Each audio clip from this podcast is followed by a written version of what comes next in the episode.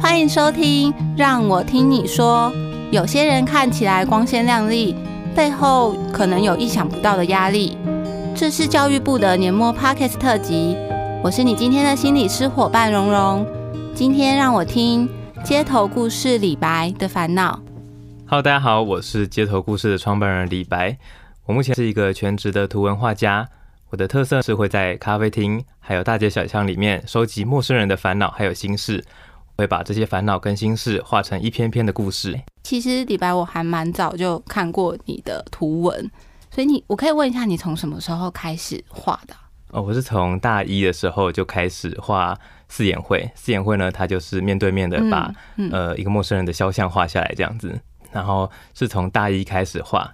画到诶大三的时候开始做毕业制作，才开始做我现在的品牌。嗯、对，就是一张画换一个你的陌生人的一个故事。这个品牌呢，在毕业制作之后结束之后呢，也是延续到现在继续做下去，变成一个我的正职。你当时怎么会有这个想法要这样做？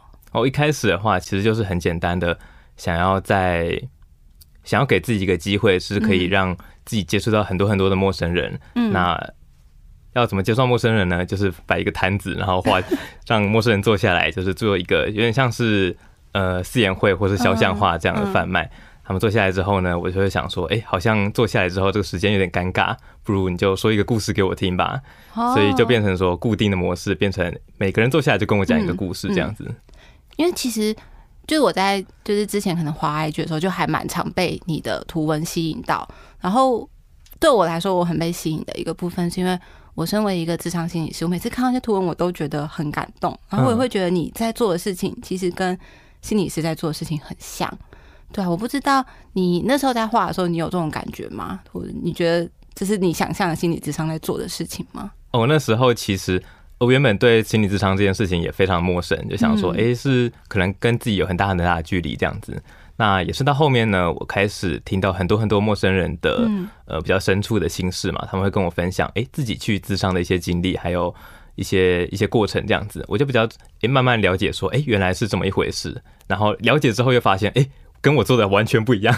但是我我那时候的烦恼是，哎、欸，如果说我是要倾听陌生人的心事的话，嗯、那我是不是没有具备心理智商相关的经验跟专业知识？那这件事我真的做得来吗？所以。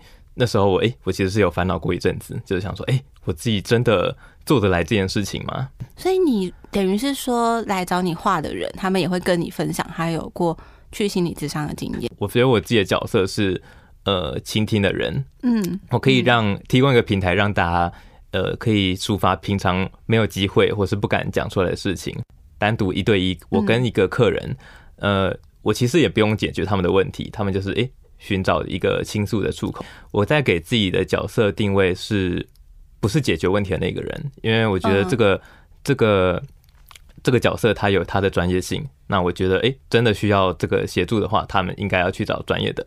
那反而是我的角色，他会比较介于可能像是心理师跟路人之间的这个角色。对，他们可能对路人不会讲太多，但觉得诶，看心理师好像有一些些门槛。那或许他们可以来找我聊聊天，他们可以用。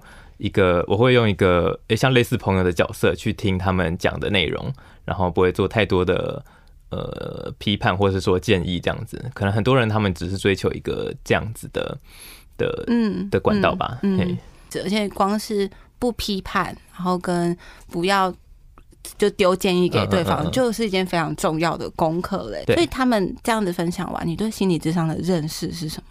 有点像是我们现在这样子，就是可能会在一个舒适的环境，然后在沙发上，哎，好像是比较可以轻松放松的环境。我不知道是不是真的是这样子。我听到的是说，会是把你自己的呃可能烦恼啊、忧郁啊，或是很多很多的情绪，你可以就是一个一个讲出来，会帮你有条有理的梳理成呃。就是他可以知道说你现在有什么样的烦恼，可以怎么样的解决这样子。嗯、就是你虽然丢了很多很杂乱无序的东西，但把这个东西一个一个理出来，理好这样子。哎、欸，你的这个说法蛮有趣的，就是好像是一个整理收纳的，就是心心理空间的整理收纳的角色。我自己没有体验过啊，所以这是我自己的猜想，所以不知道是不是就是听听看蓉蓉的看法是。其实还蛮像的，我觉得我有我也有觉得有点像这个定位，因为。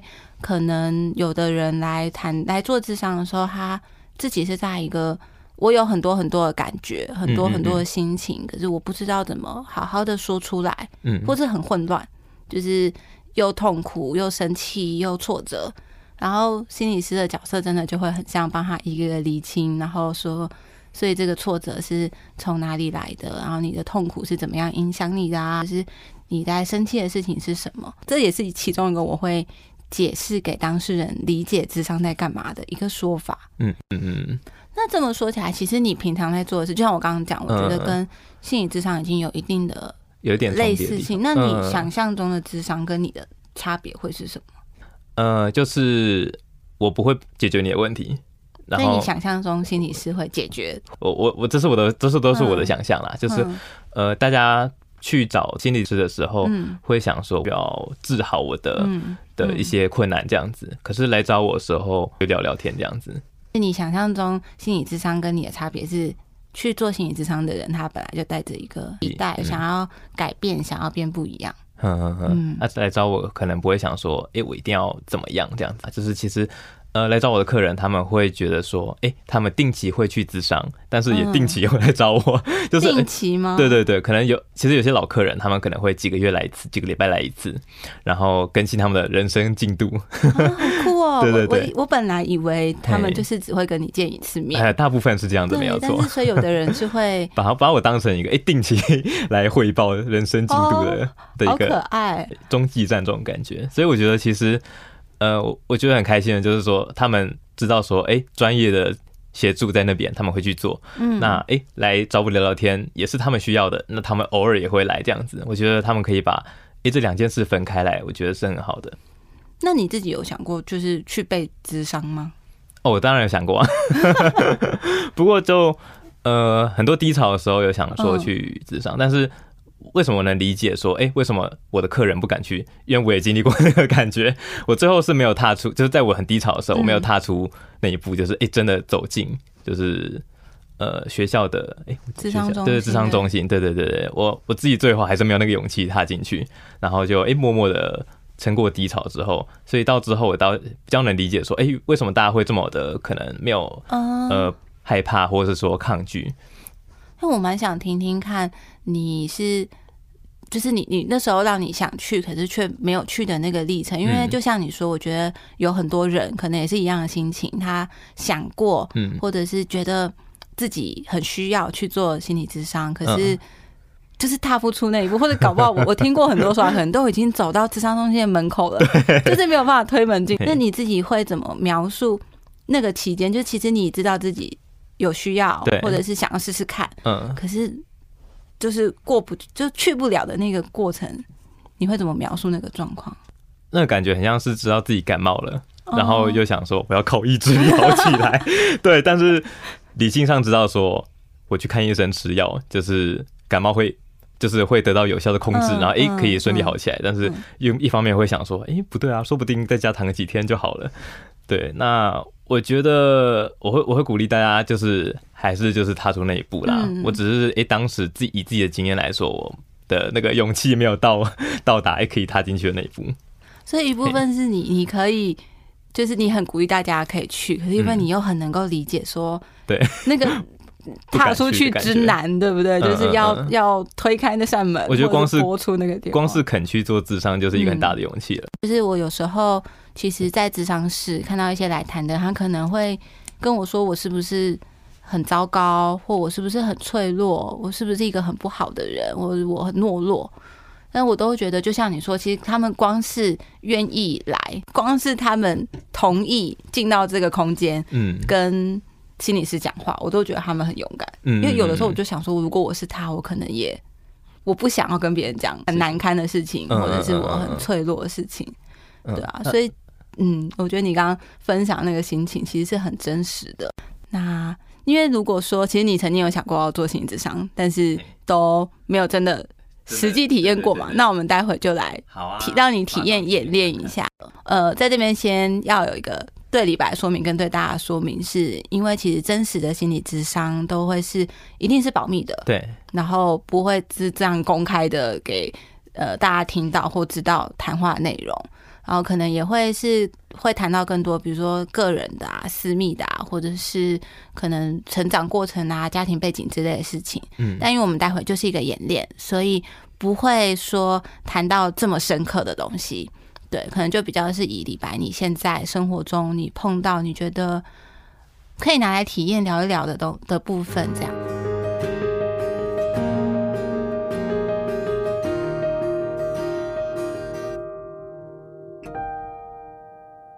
那李白，你今天想要谈的烦恼是什么呢？我今天的话是想要讲讲看，嗯，关于我自己在做一个自媒体创作者，嗯，可能。呃，这条路上会遇到的一些曲折啊，还有心路历程这样子。嗯，嗯，听起来是一个离你现在生活非常靠近跟很大的事情，对不对？对，因为现在在做这件事情的话，等于所有的生活就是拿来工作，但是这个工作呢，其实又等于我的生活，因为毕竟我的社群上面呢，就是分享我自己、嗯嗯、呃生活遇到的一些有趣的事情这样子。嗯嗯嗯，嗯。那这个部分，你觉得烦恼的是？没有办法有，就是独立的，而要说切割的私人的生活嘛？还是你烦恼的是什么？哦，这个是一个。不过我觉得有一个比较呃实际的点是，其实我们在设计系，其实我看同学毕业之后呢，就是很稳稳、很稳定的，就是会去找一些工作啊，或者去有些人去创业啊，有些人去上班，嗯，有些人在做别的事情，嗯，那。呃，相对来说，在网络上当一个创作者，哎、欸，大家看看起来会觉得说，哎、欸，这个是一个呃，会大家会知道你在做什么事情，哎、欸，好像蛮风光、蛮厉害的。但是相对来说，呃，其实它有它相对的风险啦。毕竟，呃，其实没有人，其实没有可能创作者或是网红或是 YouTuber 好了，其实他们都不知道自己还能够很红多久。因为其实我这个账号其实有在今年的时候有得到一个很大的。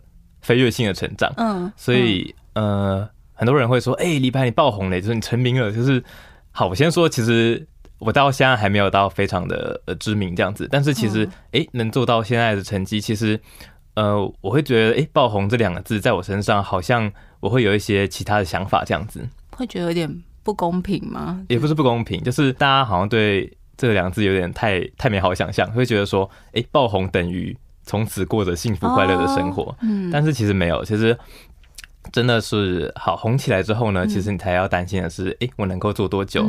那我要怎么继续扩大？我要怎么呃长久的让我支持我的或者喜欢我的人一直喜欢我？嗯，对，那我会不会被取代？我会不会过几年之后不能做这个？所以我的烦恼应该就是说，哎，如果说我继续做下去的话，我还能走多远？那我是不是应该回去上班呢？那如果我不回去上班的话，这几年是不是浪费掉了？所以会有很多很多这样子，诶、欸，能不能继续做下去的烦恼吧？我觉得这可能是所有创业家都在想的事情。而且，就听起来有好多好多的 不确定感跟很焦虑。因为你刚刚在讲，对，我应该说，我刚刚说那个不公平，应该更贴近你的说法，跟像是说你其实做了很多努力，但大家用爆红两个字的时候，好像就。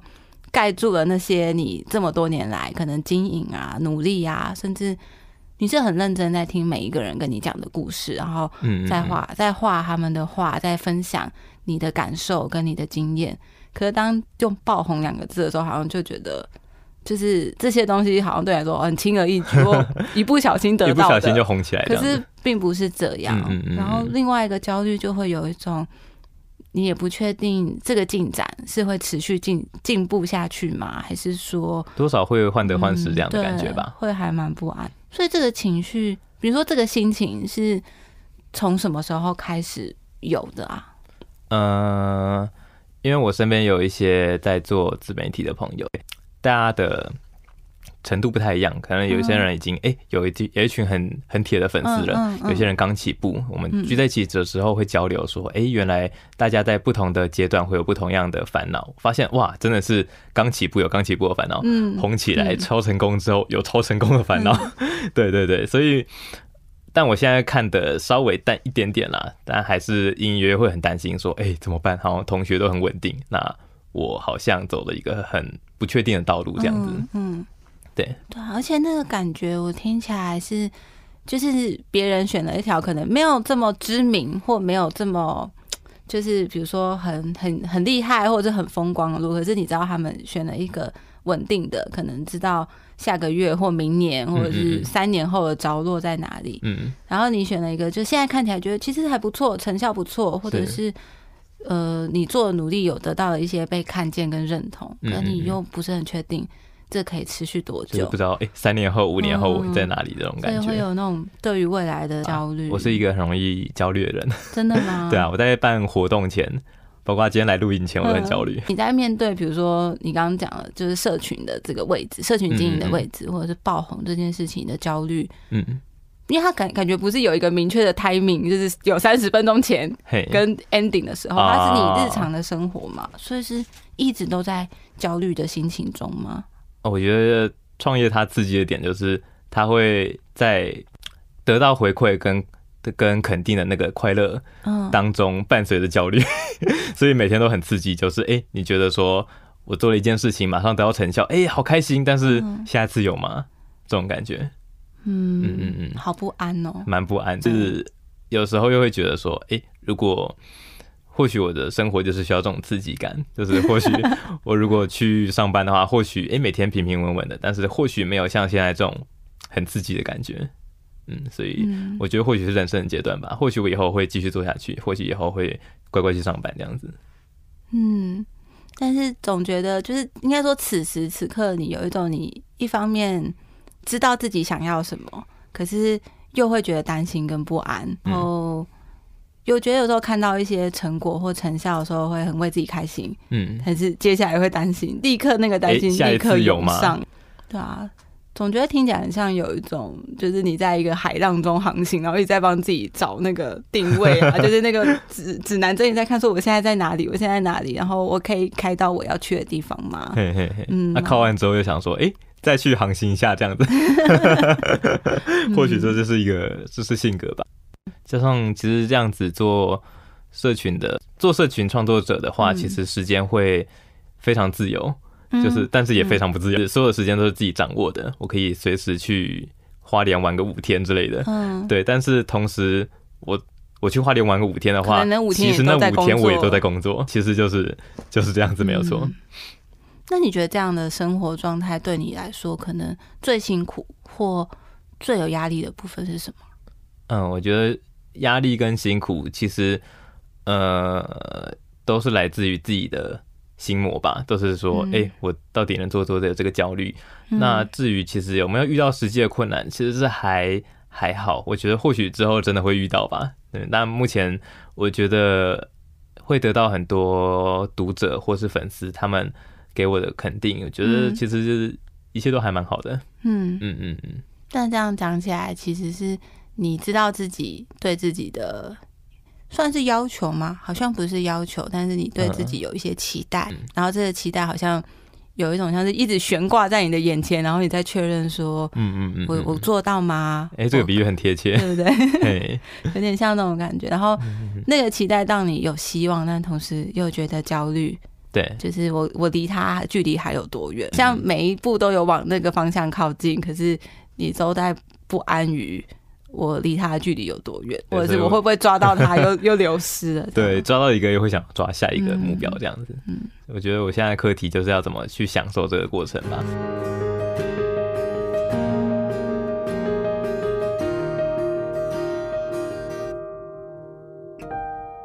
所以，我们刚刚上到这边的这样的体验，这样的对谈，你自己觉得感觉怎么样？我觉得挺好的、欸，就是其实。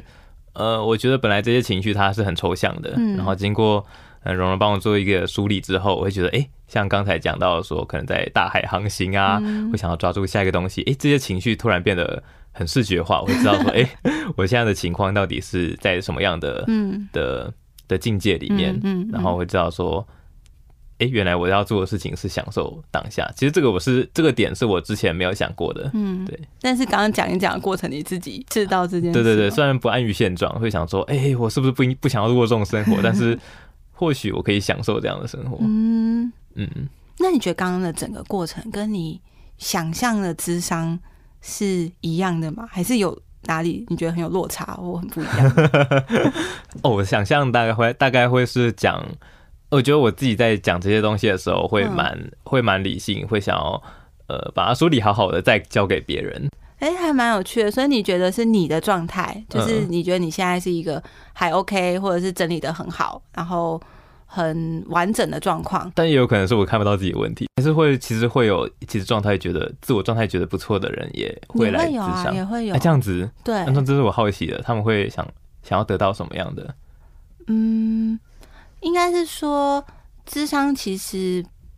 不只是在状态很糟的人才会要来谈，嗯，有有的人他其实状况很好，或者是你可能觉得他看起来的，比如说生活啊，一切的行程安排啊，外在表现看起来都很 OK，嗯嗯，可是他的内在可能是觉得有哪里是需要被整理的，或需要被需要有一个人看见自己的困难跟辛苦，对，然后即使他其实状况还不错，他来的时候讲的都很顺，嗯，对，可是。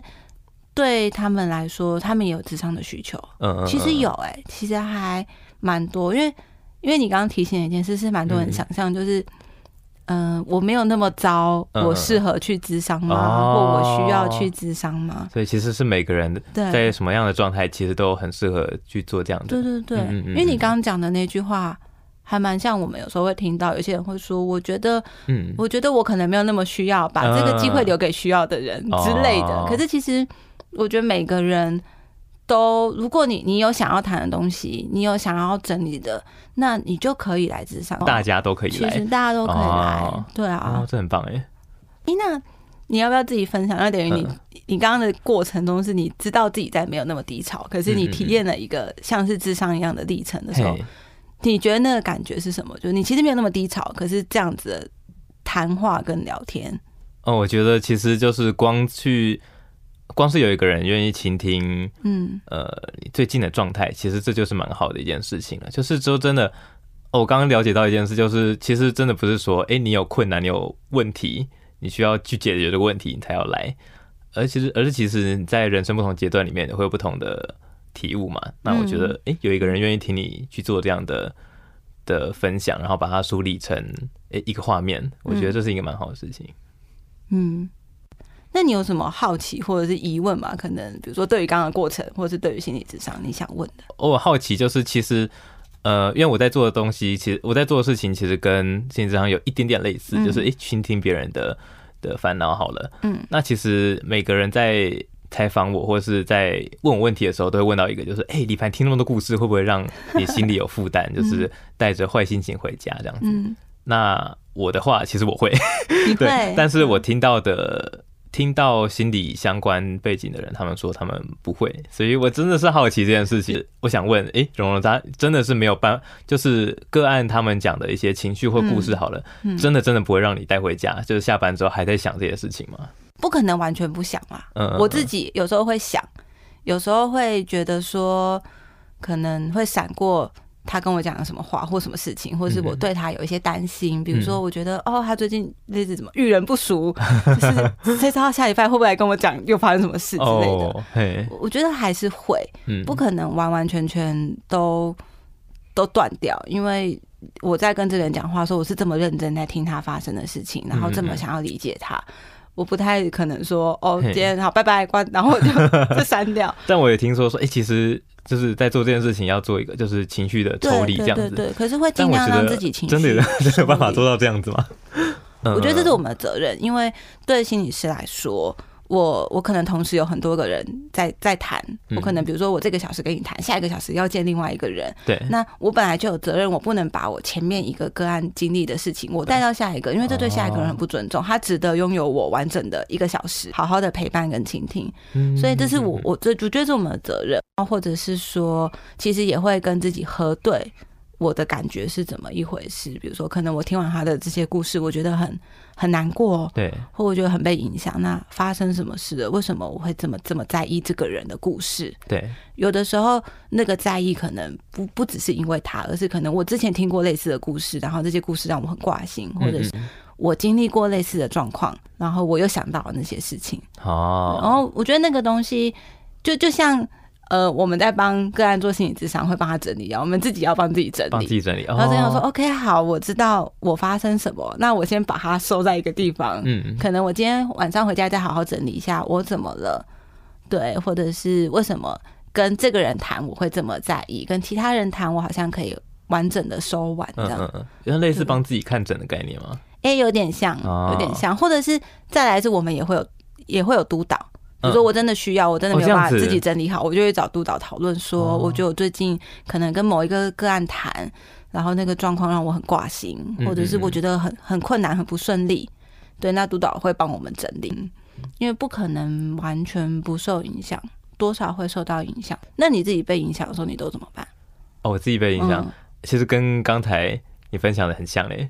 我是最近才从呃另外一个人身上学到这件事情，就是诶，我就问他说，诶，其实如果我们在倾听故事的时候，诶，有很多样的很多情绪在自己身上，我要怎么去面对下一个客人？他就说，诶，其实你看，你不是在画画，是用水彩嘛？嗯。那我的桌上有个洗笔的碟子，嗯，然后那个碟子呢，其实我在换完一个客人之后，就会去可能洗手间把它倒掉，然后再装一个干净的水，对对，换水这样子。那他说：“哎、欸，其实你的人应该就像这样子，就是其实你都会像每换完一个客人，你的水哎、嗯欸、会变得可能有些颜色可能有点污浊之类的，嗯、但是其实你永远都有能力去装下一盆水，嗯、下一盆就是干净的水，然后再去面对自己跟面对下一个客人这样子。哎、欸，我觉得这个这个比喻就让我觉得哎、欸、挺好的，好像是这种有画面的东西，就会让我觉得哎、欸、好像可以马上理解这种感觉。”而且他用了一个很美的比喻，哎，对啊，我觉得很美，就是每个人都是一个洗笔的碟子，对对，而且这我觉得他同时也是一个，因为你很具象的仪式，跟你真的会这样做的时候，对我真的会这样做，好像你就可以提醒自己在洗笔换水的过程中，然后也把自己整理好，重新整理，对，整理好，然后可以让那些。嗯、呃，比如说刚刚的那个故事带来的情绪跟感受，可以让它流掉了。就是他经他你听过了，你好好的听过他，那、嗯、你可以让他就是流掉了，可以再见了这样。所以我们刚刚跟李白就是聊了这么多，包括李白你自己可能在帮客人画画过程，然后你自己的心情的感觉，甚至我们刚刚有了一个智商的演练，他因为他这真的只是一个演练，对。但是我觉得很开心可以跟你聊这些事情。对啊，然后也要再一个小小的提醒，因为刚刚的整个过程就真的只是演练，然后正式的智商一定都会是保密的，然后也会是让来谈的人在准备好的状态下说出自己呃内在的情绪感受跟想要说的话。对，然后也要再借用刚刚李白的总结，就是我觉得不管你的状态现在是好的或不好的，当你有想要来谈、有想要找人说一说的时候，都可以使用心理智商的这个服务。感谢收听，让我听你说，请听不同的故事，带来与情绪和解的可能。如果你有咨商的经验，或是在这集节目中得到疗愈，欢迎留言告诉我们你的想法，或是发文分享你的收听感想。Hashtag 让我听你说，一同响应心理健康。也欢迎继续点开其他集数，与我们一起展开对话旅行。